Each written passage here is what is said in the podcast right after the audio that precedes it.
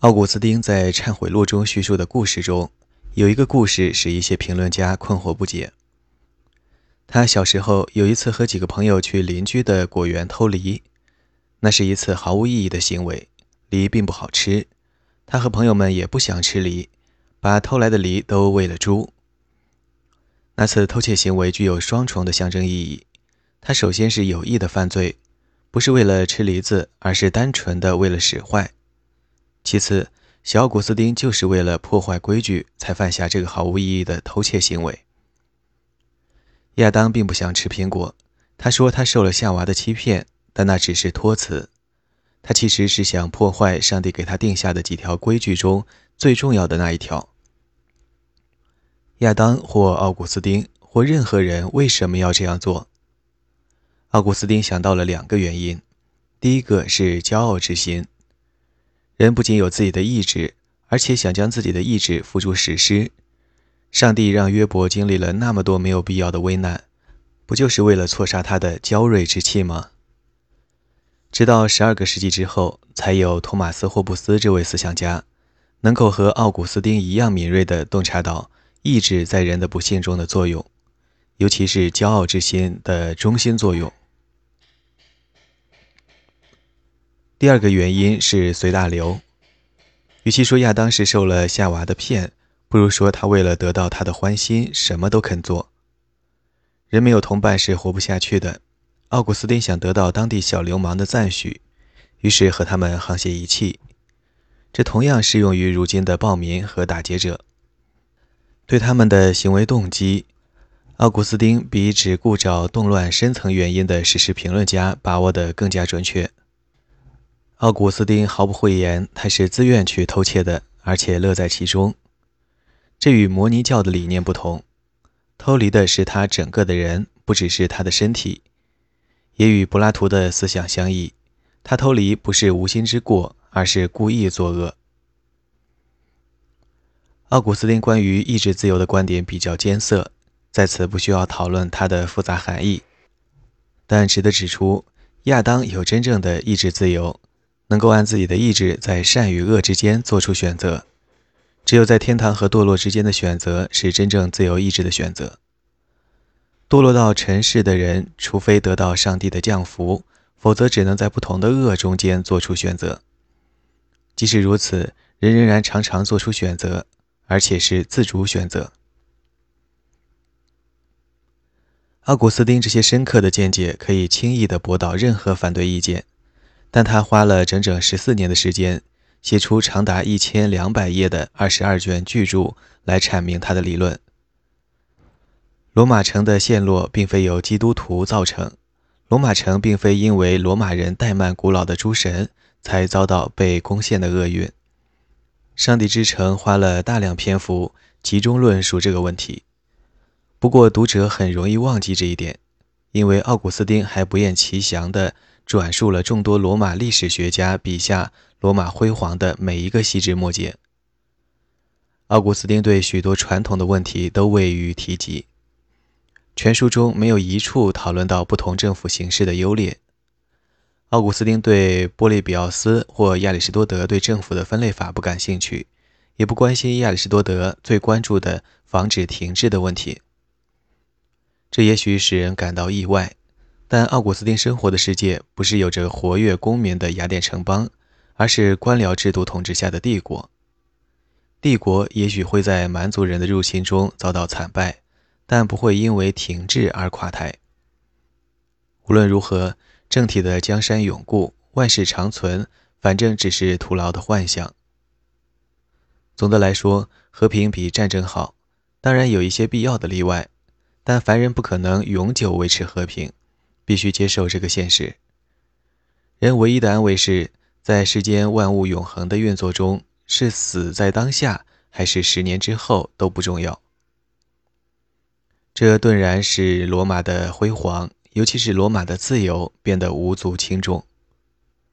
尘世间的生命转瞬即逝，对很快就要死去的人来说，只要统治者不迫使他去做不虔诚和邪恶的事情。统治制度如何又有什么关系呢？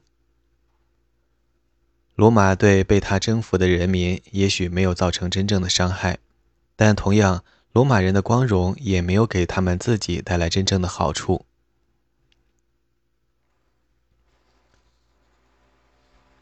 上帝之城的公民，要完全理解这一切，必须先来看最明显的问题：上帝之城是什么？谁是上帝之城的公民？尘世之城是什么？谁是尘世之城的公民？奥古斯丁的回答是：上帝之城的公民是蒙上帝恩准得救的人；尘世之城则居住着除了上帝之城居民之外的所有人。尘世之城和上帝之城一样，只是概念，不是地理单位。旧约中的圣徒是上帝之城的居民。此外，尚未出生但将来会获得上帝恩典的胎儿也是那里的居民。尘世间实际城市的居民中有被上帝选中的，也有没被选中的，但凡人无法得知谁是选民，谁不是选民。上帝的降恩，凡人看不到，也不能通过善行来争取。我们都是罪人，上帝完全有理由罚我们永远受苦。十四个世纪之后，激烈反对法国大革命的约瑟夫·德麦斯特将奥古斯丁的这个论点奉为至宝。伏尔泰问：上帝为什么要通过1755年的大地震摧毁里斯本？巴黎难道不也是花天酒地、放荡奢靡吗？麦斯特的回答即是奥古斯丁的论点。所有人都背负着亚当的罪，人生来就有目无上帝的骄傲之心。人们常说孩子无辜，但婴儿并不无辜，只是弱小。钻在妈妈怀里找奶吃，哭得声嘶力竭，小脸红红的婴儿，并非不想把世界闹个天翻地覆，不过是没有力量罢了。他的小心灵充满了恶欲，上帝只拯救一些人，但让许多人永远吃苦受罚。这不是上帝的错，而是受罚的人罪有应得。上帝完全有理由惩罚所有人，但他免除了一些人的苦难，我们对此应该感激不尽。尘世中肉眼凡胎的俗人无法知道谁是上帝之城的一员，由此产生的一个重要结果是，政治关系无法建立在得救和未得救的人之间的区分之上。奥古斯丁坚称。一切社会的本质都善恶参半，这是解释当时地方冲突的一个强有力的论点，同时也是对基督教政治本质的重要说明。奥古斯丁说：“任何提供国家所能提供的尘世间有限会议的统治者，都应当得到人民的服从。”在这个基础上，他提出了两个具有争议的著名观点。第一个观点后来为阿奎那所接收。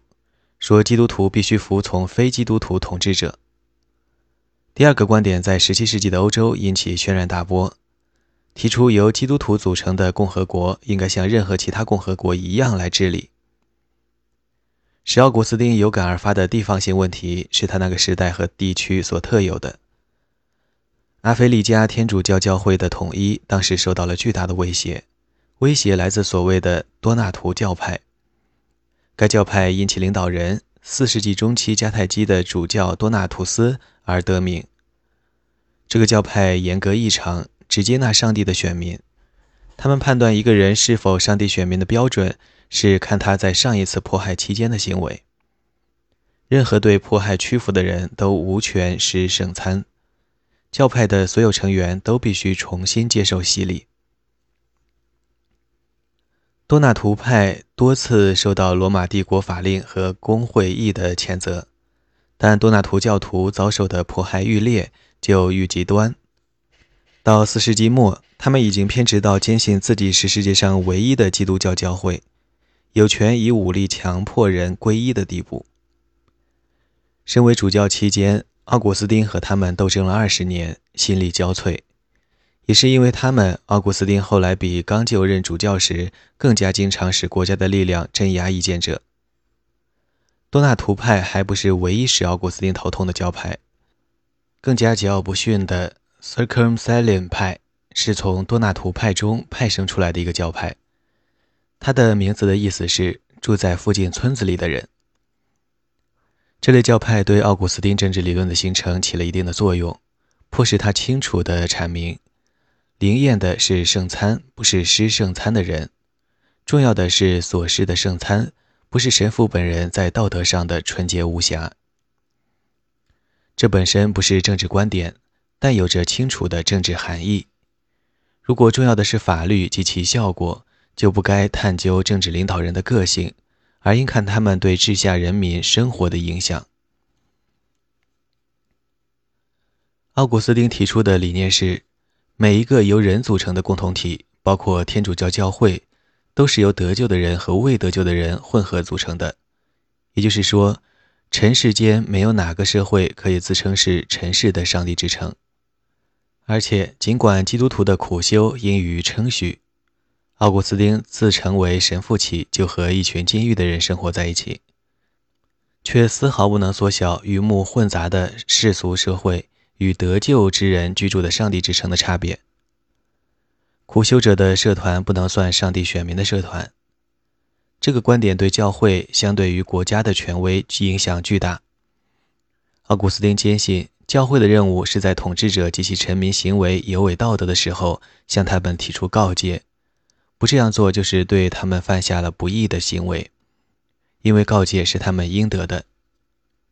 然而，总的来说，教会不应当担负世俗的责任。这并不是说教会的神职人员不能履行世俗的行政职责。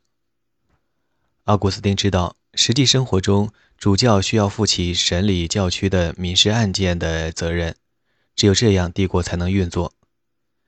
既然皇帝将这副担子放在了主教肩上，主教就有义务在不违背基督教信仰的情况下尽力履行职责。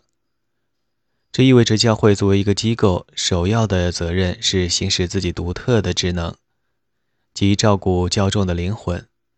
虽然帮助不幸的穷人也是基督教的责任。奥古斯丁阐述他的理论时需要特别小心。基督告诉追随他的人：“上帝的归上帝，凯撒的归凯撒。”基督徒需要缴税。对于民事当局的指令，只要不直接违背基督的训谕，就应当遵守。到古斯丁的时代，早期教会的和平主义已经成为过去。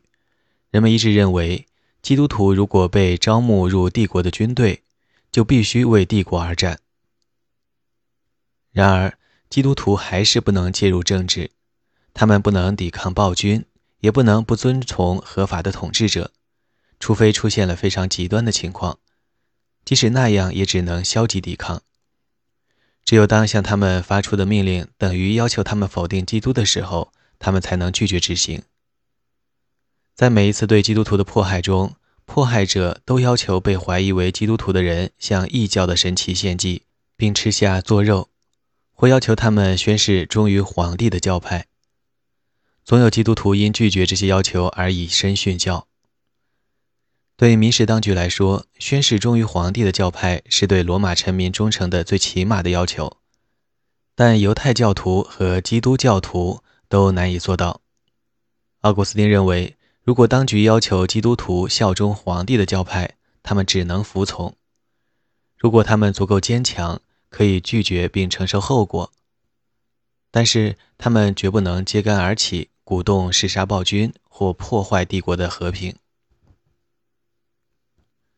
前面说过，西塞罗对弑杀暴君大为称扬，得到他赞许的有杀害格拉古兄弟的人，包括他自己在内的杀害卡提林的追随者的人，还有后来刺杀尤利乌斯·凯撒的人。由此可见，古典政治思想与基督教政治思想之间的鸿沟。各种原因不必重复，但尽管两者之间差别巨大，还是不能夸大这些差别的影响。西塞罗的思想限于今世，奥古斯丁的思想则面向来世。西塞罗的共和国值得尊敬、敬仰、效忠，共和国的光荣是大善。奥古斯丁却认为。尘世的所有国家都由凶狠暴烈、自欺欺人的人所把持，尘世的光荣不过是梦幻泡影。然而，绝不能据此断定，奥古斯丁把尘世的生活看得一无是处，或认为对国家应报以轻蔑。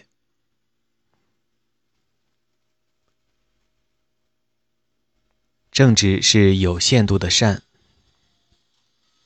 若如上述所想是大错特错，世界由上帝创造，蔑视世界就是对上帝的亵渎。奥古斯丁不像古典哲学家那样彻底的轻视肉体，古典哲学家注重思想却贬低肉体。以奥古斯丁非凡的智慧，他不需要拔高思想，也不想贬低肉体。他肯定对肉体充满了好奇，使人认为他念念不忘地纠缠于性的一个原因是，他多次谈到亚当在被逐出天堂前后的对比。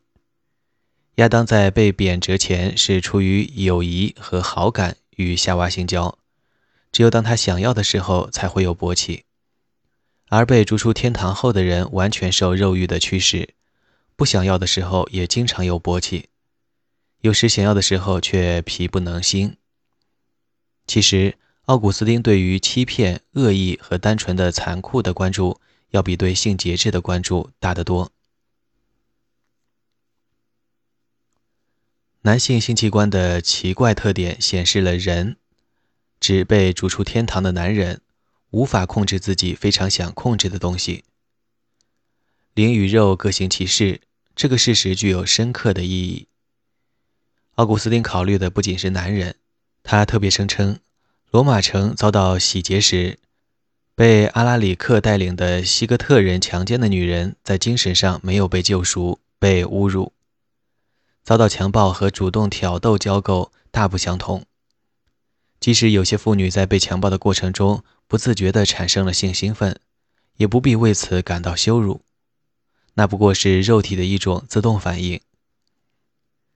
至于被塔昆强暴后自杀的罗马贞烈女子卢克丽霞，奥古斯丁说她犯了双重错误：一是错认为自己被强暴是受了侮辱；二是杀死了自己。她被强暴是遭到袭击的无辜受害者，她自杀等于是杀死了一个无辜的女子，因此是货真价实的杀人犯。奥古斯丁自己承认，他讨论卢克利霞的情况花了太多的篇幅，但他是为了使用卢克利霞的例子，以及为罗马历史学家和诗人所称颂的许多其他自杀的例子，来论说自杀是杀人，不应当赞扬，而是应当谴责。地上王国的目的是促进世界上的和平，现实的好处与投入上帝怀抱的终极之善比起来微不足道。但不应轻视。地上的和平无法与在上帝身边的和平相提并论，但和平是大善。人与他所处的世界均为上帝所创造。人在下界生活的时候，必须接受下界的各种现实。一个现实就是宗教无力抵挡尘世的恶。罗马的衰落不是基督徒造成的，罗马的辉煌也不是战神马尔斯的功劳。尘世的成与败有尘世的原因，上帝降下的灾难，好人坏人概莫能免。只从本地发生的罪恶中寻找灾难的直接原因是错误的。奥古斯丁在《上帝之城》中多次阐述的一条更大的道理是：就连罗马的成功也不值得自豪。国家之所以存在，是因为人注重尘世间的事物，需要尘世间的机构来满足人的愿望。比如，财产这受国家保护的最重要的东西，虽然价值有限，但确实有其价值。如果没有法律来管理我的和你的财产，就会发生争执、流血和饥荒。然而，财产的价值只是相对的，它的副作用令人头痛，包括物欲、贪婪和偷盗。没有国家对财产的拥有，就没有保障。所以。要保障法治，需要起码的政治和法律机构，也需要足以使人民维持温饱的经济。这样的政权无法实现终极正义。换言之，它不能使每个人得到自己所应得的。一个重要的原因是在最后审判日到来之前，我们不知道每个人应得的是什么。政府建立在人对尘世间事物的喜爱的基础之上，目的是协调人的行为，以保障人的长期福祉，而不是满足人的短期冲动。因此，财产和保护财产的法律机构应当细心维护。如果人不应该自杀，也就不应该不好好管理自己，所以应该重视并认真遵守日常的法律或常规意义上的正义。奥古斯丁一会儿说：“当然，按照较为实际的定义，的确有共和国。古时的罗马人对共和国的管理肯定比后来的人管理的好。”但一会儿又反复说：“从来没有过一个符合西比阿在西塞罗的对话中所定义的罗马共和国。”使读者迷惑不解。他否认有真正的共和国，是因为他一贯认为，任何社会。只要人民不能敬奉唯一的真神，就无法给人民他们所应得的。不信真神的共和国不是真正的共和国。既然唯一重要的公共事务是敬奉唯一的真神，那么敬奉魔鬼的政体就没有公共事务，组成政体的人群也不是真正的人民。从这个角度来看，只有上帝之城的公民才是唯一真正的人民。但以更加实际的眼光来看，尘世间的正义显然比不正义要好。罗马超越了合理追求恰当的尘世间利益的界限，征服了世界。